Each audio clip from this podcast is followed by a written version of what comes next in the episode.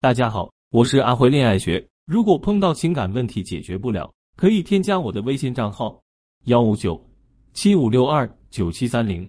有问题的话可以找我。粉丝提问：阿辉老师好，我前夫再婚后借口收入下降，每个月只付孩子一半的抚养费。当初为了要孩子的抚养权，我答应放弃他公司的股权，甚至连房子都没有。他承诺每个月一万多的抚养费，可现在娶了新人就变卦了，我该怎么办？阿辉老师回答：这种情况就是典型的离婚谈判踩了坑。如果你没有明确的离婚协议，对方有存款有资产的话，当然可以通过法院强制执行，但耗费的精力很大。而且在我接触的案例中，男方为了逃避抚养费做假账、转移财产的也不是没有。所以离婚谈判和离婚协议就很关键，重点其实就两项。财产和孩子抚养权，离婚谈判本质就是人性和心理的博弈。你必须跳出来，洞若观火，看到对方的需要和手段，才能精准出击，得到自己想要的。为了帮助大家理解离婚谈判的博弈思路，我用处理过的一个案例给大家做一下演示。学员静怡找到我时，已经一个月没见到孩子了。老公说爷爷奶奶舍不得孙子，如果他愿意放弃抚养权，除了一套小房子，还可以多给二十万现金补偿。但静怡接受不了，家里除了这套九十平的小房子，还有一套二百多平的大平层。老公名下还有公司，经营状况也不错。她希望能带着孩子生活，大房子给自己，离婚后生活质量也不至于下降太多。但老公死活不松口，只同意给小房子多一点的抚养费，甚至现在抚养权也不愿意给了。静怡很慌，希望我帮她做一下离婚的规划。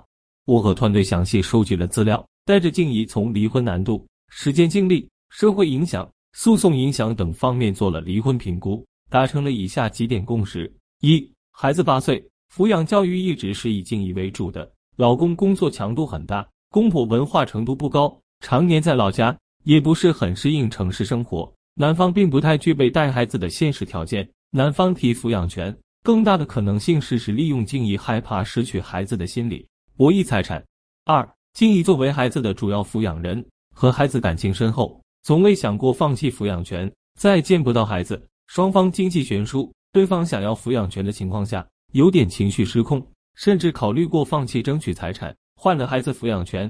我告诉静怡，男方家庭在孩子抚养的意愿和条件方面都不占优势，想要抚养权更多是为了击垮你的心理防线，让你主动放弃财产。其实你不用怕，如果他们发现自己判断失误，你并不想要抚养权。就会认真考虑带孩子的现实困难，未必敢要这个孩子。退一万步，即便他们拿到了抚养权，出于孩子的情感和现实因素，甚至男方再婚的计划，你将来都有很大可能继续和孩子一起生活，甚至变更抚养权。你现在最重要的是，不要被对方利用软肋，多拿财产。你手里有钱，才能多为孩子付出，有机会培养感情，给他更好的生活。三，从法律的角度来讲。抚养权静怡有一半胜算的机会，夫妻共同财产静怡也可以分割一半。我对静怡说：“你可以坚持属于自己的财产和孩子的抚养权，谈不拢就走起诉流程。对方工作比你忙，收入比你高，加上还有公司，一旦起诉要牵涉精力，对社会形象也有影响，对方的损失更大。你不用害怕。”基于这几点共识，我给静怡设计了一系列策略：一和老公谈判时。静怡故意说孩子是自己的心头肉，如果要自己放弃抚养权，应该给更多补偿，给老公制造自己想要放弃抚养权的假象。二，在我们的辅导下，系统收集家里的财产线索，包括老公的银行卡号、股票账户，侧面打听公司的运营状态。意外得知老公公司一个重要项目很快要启动融资，我给静怡设计了离婚谈判方案，约老公正式谈了一次。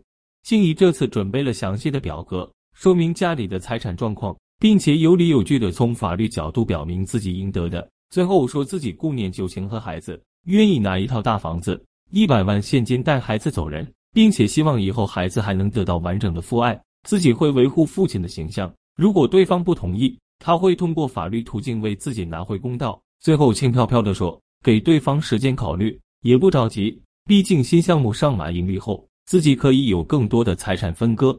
这次谈判后没多久，静怡就顺利签订了离婚协议，拿到了孩子的抚养权、大房子、一百万现金。他说想起来自己差点着了对方的道，买一套小房子带孩子走人。做到让静怡占据主动权，其实并不容易。这个谈判过程历时两个月，静怡的情绪常常崩溃。一方面要面对离婚的丧失感，一方面要面对老公常常给过来的情绪压力，一方面还要培养底气去谈判。所以这个过程里，我们团队的资深婚姻律师帮忙制定策略，咨询师协助稳定情绪，辅导谈判技巧，最终大获全胜。所以，女性朋友们一定要记得，如果你决定离婚，那就意味着从此以后你必须为自己的生活负责，而不能指望这个男人的良心了。能拿到的财产一定要现在拿到手中才算数。想要保护孩子，就要从长计议。每一个离婚案例都不一样，但你必须有强大的心理素质，懂人性，才能赢。